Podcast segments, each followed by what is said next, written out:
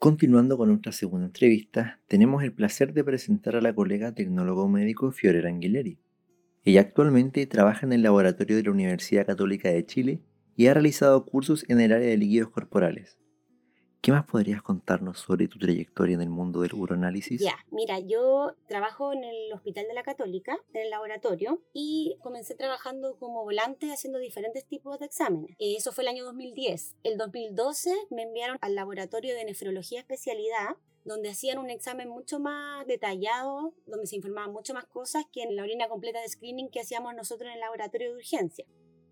Ahí estuve un tiempo aprendiendo porque finalmente ese laboratorio se iba a cerrar y el examen lo íbamos a comenzar a hacer nosotros. Entonces desde el año 2012 que estoy dedicada mucho en ese examen, la mayoría lo, lo realizo yo y bueno, he hecho algunos cursos en la Universidad de Chile, también estudiar por mi cuenta, revisando papers, libros. Y durante ese tiempo conocí al, me refiero, lo conocí en cuanto a sus publicaciones, al doctor Fogazzi. Por las cosas de la vida, digamos, logré contactarme con él. Estuve en el laboratorio eh, donde él trabaja en Italia durante un mes capacitándome en el uranálisis. Bueno, aprendí un montón de cosas que no, no conocía. Hice un curso también del Internacional de Uranálisis que se hizo por el Instituto de Estandarización del Laboratorio del Perú, que también lo encontré muy, muy bueno, donde había muchas personas que exponían distintos temas. No, súper completa. Hay un tema que me llama la atención. ¿Podrías profundizar un poquito en esa visita al laboratorio de Italia? Sí, por supuesto.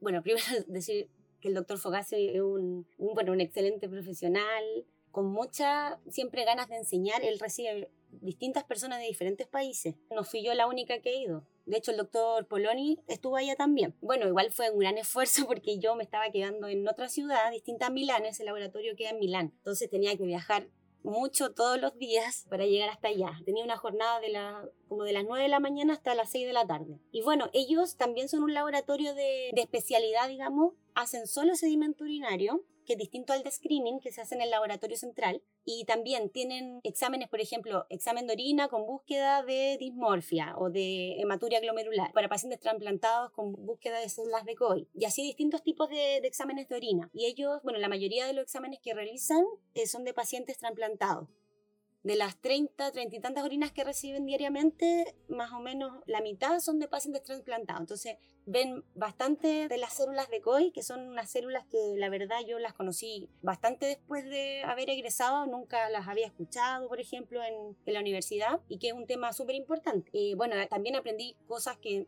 nunca había escuchado también, como por ejemplo los cristales de 2,8 de hidroxiadenina, aprendí de la enfermedad de Fabry, un montón de cosas. Él me hacía presentaciones de PowerPoint, me hizo hacer revisión de casos clínicos. Bueno, y por lo tanto tuve que aprender el idioma también, eh, así que fue una experiencia súper enriquecedora. Sí, por lo que estás diciendo, es muy enriquecedora y todo eso en un mes.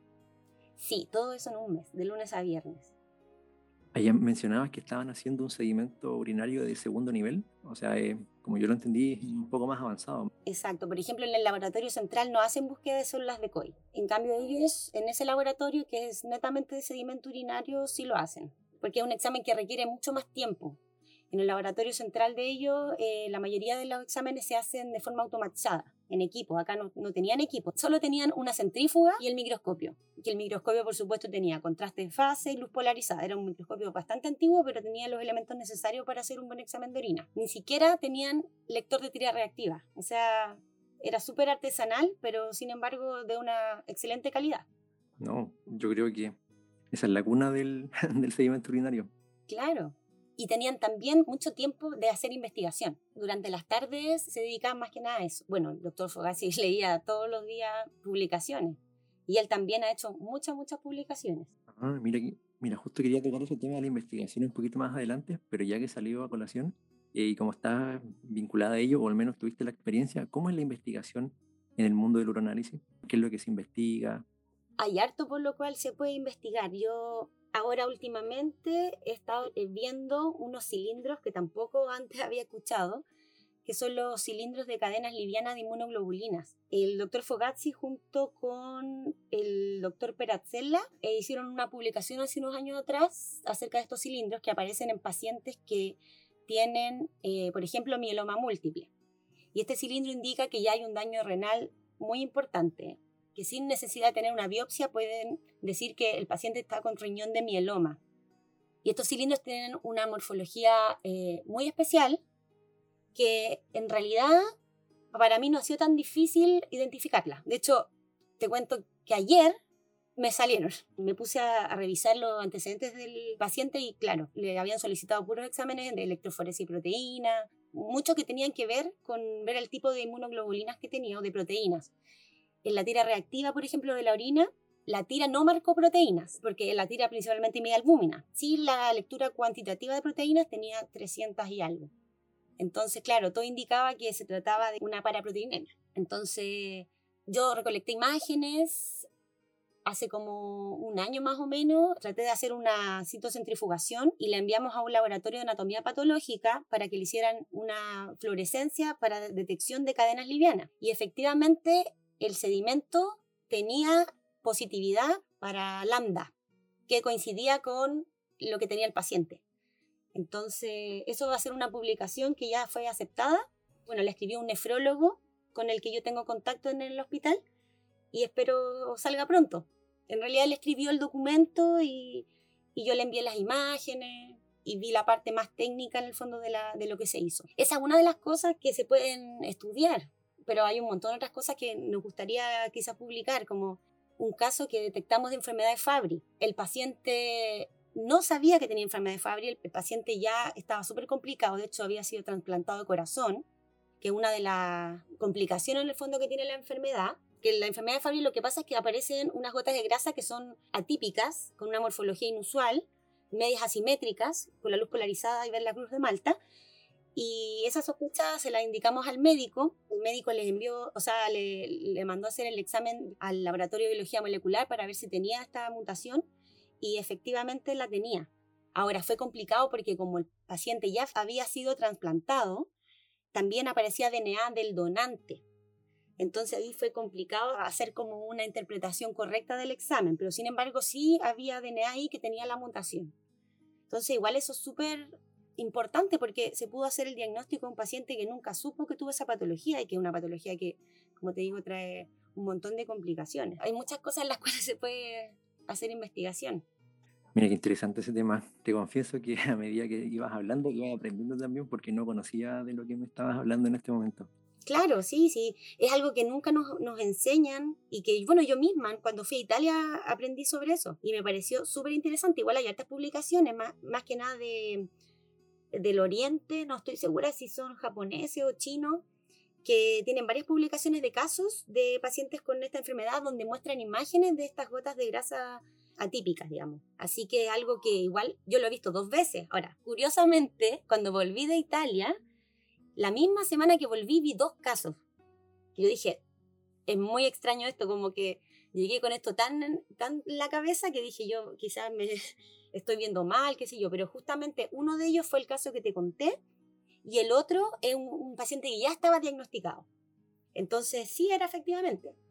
Y desde ese momento no he vuelto a ver. Existen casos, pero no es algo muy frecuente. Ah, entonces deberíamos decir que las gotitas de grasa te estaban siguiendo. Claro, fue muy extraño. Pero ¿cómo? Así, dos casos en una semana después que vuelvo, como que uno fue el miércoles y otro el viernes. Y yo decía, no, no puede ser. Pero sí fue y fue igual genial porque pude poner en práctica lo que ya había aprendido recién. Sí, no, estaban los conocimientos súper fresquitos. Y como comentas también, ese, ese es solamente un caso eh, puntual, pero el sedimento urinario tiene una gran utilidad diagnóstica que a menudo como que se, se subestima, no, no, se le toma el, peso que, que, debería. Entonces ahí me gustaría que comentes un poco qué, es lo que ha, ha, vivido en tu trayectoria ahora en Chile. Sí, bueno, uno sale obviamente con los conocimientos que le dan la universidad y de a poco con la práctica uno va mejorando o aumentando el, nivel de experiencia.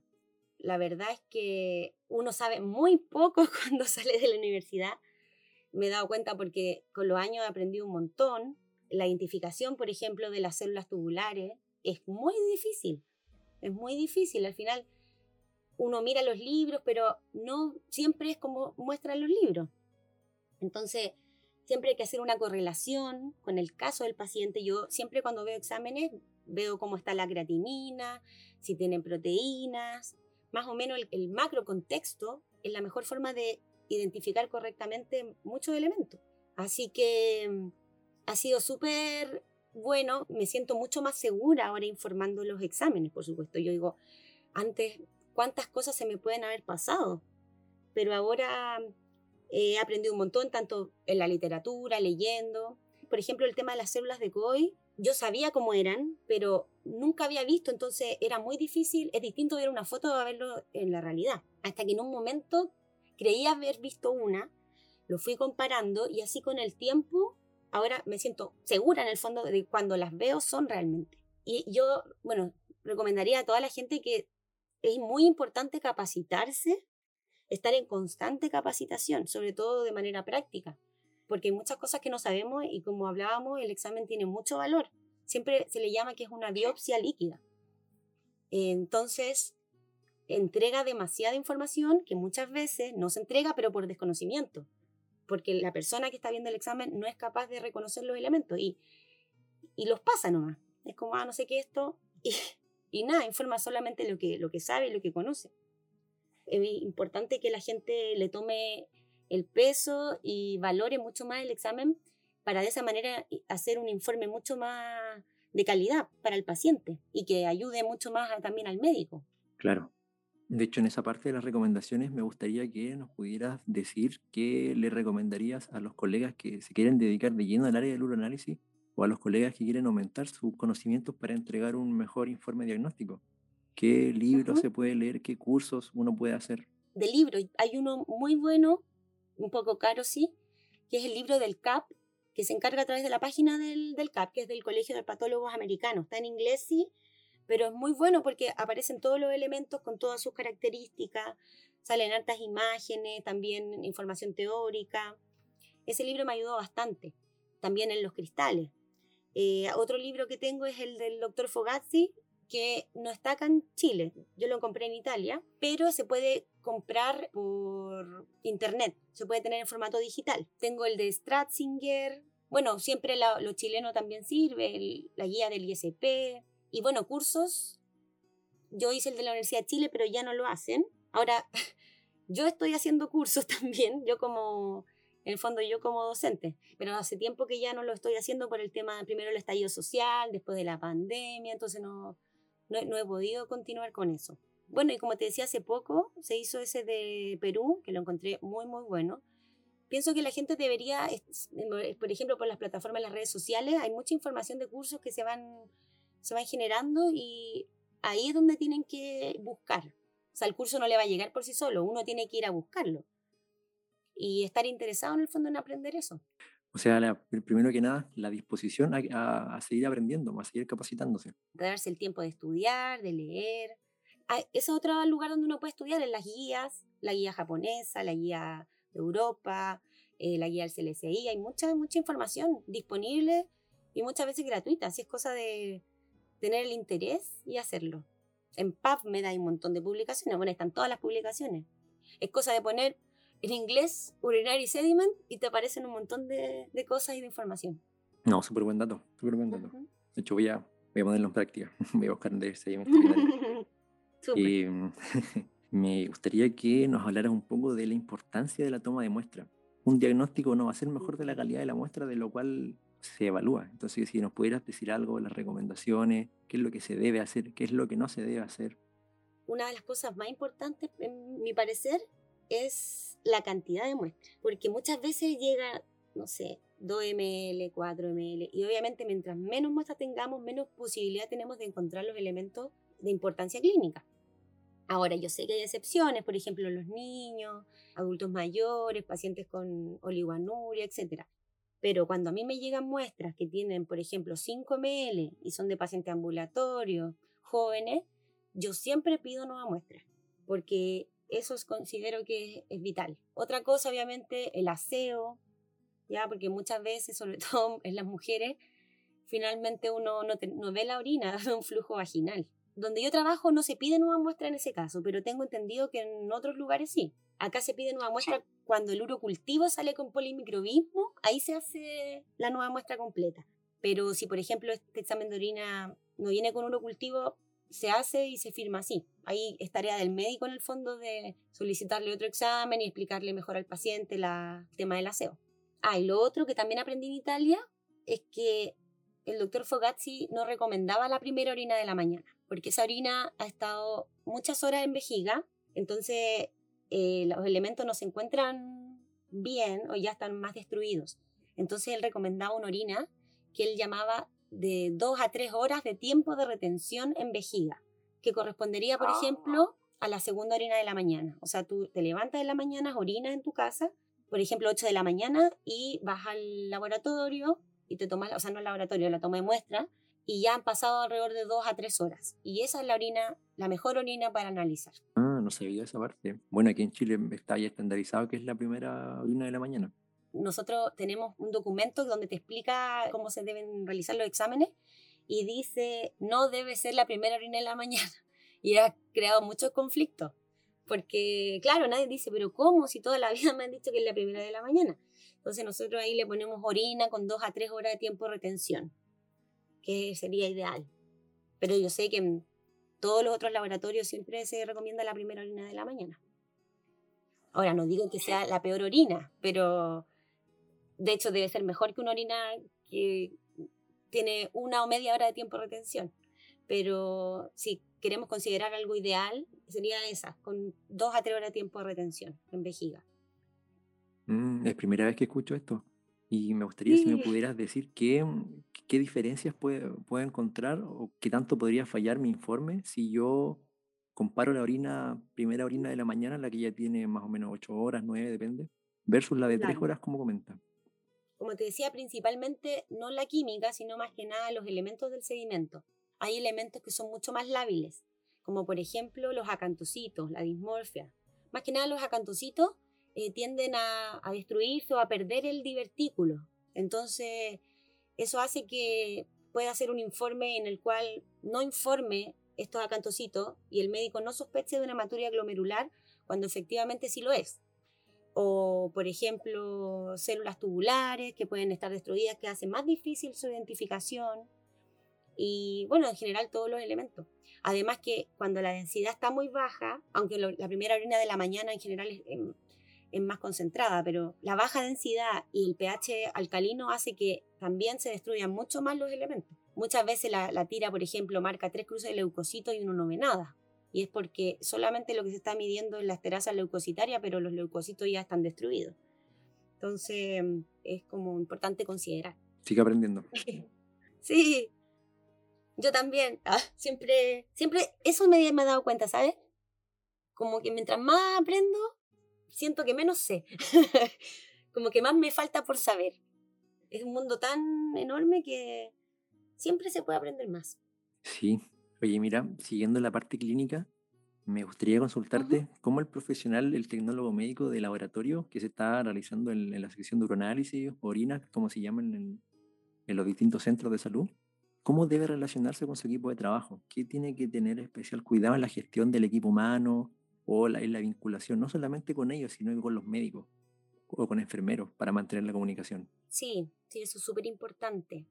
Mira, nosotros, menos mal, tenemos buena comunicación, por ejemplo, si tenemos una orina que se observa algún elemento, sobre todo, por ejemplo, un cristal que no sabemos identificar y que pensamos que puede ser posiblemente de medicamentos, siempre hay que llamar al servicio y preguntar y hablar con la enfermera o el médico tratante para que nos indique qué medicamento le está administrando a ese paciente, para poder hacer una correlación con el informe que uno está viendo. Y otras cosas, por ejemplo, tan sencillas como a veces me pasa que veo una orina y veo unos elementos redondos, así como como si fuera un cilindro serio, pero redondo, por lo tanto no es un cilindro serio, en toda la muestra. Entonces, yo ya sé que eso es contaminación, por ejemplo, con crema, o he visto talco también. Entonces uno llama, pregunta, y te dicen, claro, sí, es que el paciente le habían puesto justo una crema, qué sé yo. Entonces hay que pedir nueva muestra. Lo del talco también, una vez me pasó, eso fue una toma de muestra, sí. Yo le dije, ¿sabes qué aparece talco en la orina? ¿No será que, que la paciente se pone talco? Y ella se rió. Y me dijo, ay, no sé, no creo, déjame preguntar. Claro, y después me llamó y me dijo que sí, que la paciente se había puesto talco, y eso uno lo puede ver en el examen. Entonces siempre tiene que haber una, mm, una buena comunicación, ya sea entre los médicos y, o enfermeras con el laboratorio. Ya yo también tengo buena comunicación con, con al menos dos nefrólogos y siempre a ellos les estoy preguntando, veo cosas y les pregunto si les concuerda con la clínica. Entonces eso es súper enriquecedor también, porque así también vas aprendiendo. Claro, es como una suerte de detective. Desde el laboratorio uno ve algo y tiene que buscar cómo llegó hasta ahí, por qué apareció. Exactamente. No, comprendo, comprendo esa parte. Para terminar, me gustaría si nos pudieras dar algunas recomendaciones como profesional de la salud. Tiene implicancias legales, probablemente. ¿A qué me refiero? Con casos complicados, por ejemplo, encontrar tricomonas en menores de edad. ¿Cuáles son los, digámoslo así, cuáles son las consideraciones, qué es lo que uno como profesional no puede dejar pasar o a qué tiene que ponerle ojo y qué hago en caso de que me toque un caso así. Bueno, hay dos casos en los cuales uno tiene que tener cuidado con las tricomonas y los espermatozoides. En mujeres adultas, bueno, en realidad ahora el tema de la edad del inicio sexual de las personas ha, cambiado un poco, pero por ejemplo sobre 18 años se considera como contaminación. Pero si es una niña que tiene espermatozoides, ahí entramos en otro tema. Ahora, nosotros eh, lo que tenemos que hacer como protocolo en el fondo del laboratorio es informarle al médico. Y él es el que realiza todo el, en el fondo, comunicarse con quien corresponda para hacer la investigación. Ya lo mismo las tricomonas. Bueno, me pasó una vez que en una niña de creo 17 años vi tricomonas, pero resultó después que además le mandaron un test de embarazo y estaba positivo. Así que en realidad ya se sabía que en el fondo tenía que ver. O sea, ya la familia sabía que, que ya había iniciado su vida sexual. Entonces, en ese caso sí se, sí se pudo informar. Pero claro, hay que tener mucho cuidado y fijarse bien a quién estamos informando esos elementos. No se me ocurre otro elemento que pueda tener que ver con esos temas legales en realidad. Ah, y lo otro es que cuando vemos espermatozoides niñas y tricomonas, siempre tenemos que volver a confirmarlo volviendo a hacer el seguimiento del frasco primario y volver a realizarlo para confirmar la presencia. Igual como se habla con el médico, posiblemente si él tiene duda, se debería enviar una nueva muestra también. No, yo. Fiorella, muchas gracias por tu, por tu tiempo, por tu disposición a respondernos y por darnos también nuevos conocimientos. Bueno, eso lo digo de forma personal, porque fui aprendiendo a medida que, que te ibas respondiendo. Sí, de nada, yo feliz, en realidad. Siempre me ha gustado mucho esta área y, y también me gusta enseñar, por eso también hago un curso. Me apasiona bastante este tema. Así que, nada, pues yo, como te digo, contenta de haberlo, de haberlo hecho. Entonces, que todos quedan invitados a los cursos de la colega Fiorella Anguileri cuando su disponibilidad se lo permita. Claro. sí. Gracias. No, a ti por la entrevista. Que tengas muy buena tarde. Sí, pues igualmente. Muchas gracias a todos por escucharnos. Esperamos que estos tremendos entrevistados los hayan nutrido con su experiencia. No se olviden que las siguientes clases estarán disponibles próximamente según el cronograma del curso. Tampoco se olviden de seguirnos en Instagram, Facebook, LinkedIn como Citem en Chile. Estas son nuestras únicas cuentas oficiales. Cualquier duda pueden contactarnos.